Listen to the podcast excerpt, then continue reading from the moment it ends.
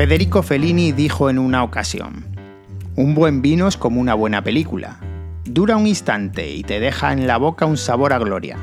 Es nuevo a cada sorbo y como ocurre con las películas, nace y renace con cada saboreador. El sabor del vino depende de los componentes químicos que hay en él, como los azúcares, los ácidos, los taninos y el alcohol. El sabor es algo que nos puede dar idea del equilibrio, la intensidad o la calidad del vino, pero a su vez también depende de nuestra percepción e imaginación. Los sabores del vino se pueden clasificar en cuatro tipos básicos, dulce, ácido, amargo y salado.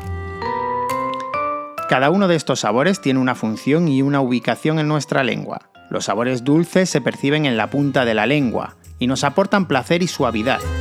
Los sabores ácidos se perciben en los laterales de la lengua y nos aportan frescura y vivacidad. Los sabores amargos se perciben en la parte posterior de la lengua y nos aportan estructura y complejidad. Y los sabores salados se perciben en el centro de la lengua y nos aportan mineralidad y equilibrio. Los vinos tintos suelen tener un sabor más amargo que los blancos o los rosados, debido a la presencia de los taninos, que son unas sustancias que se encuentran en la piel y en las semillas de las uvas tintas. Los taninos son los responsables de la astringencia o la sequedad que sentimos en la boca al beber este vino. Los taninos también son antioxidantes y ayudan a la conservación del vino durante más tiempo.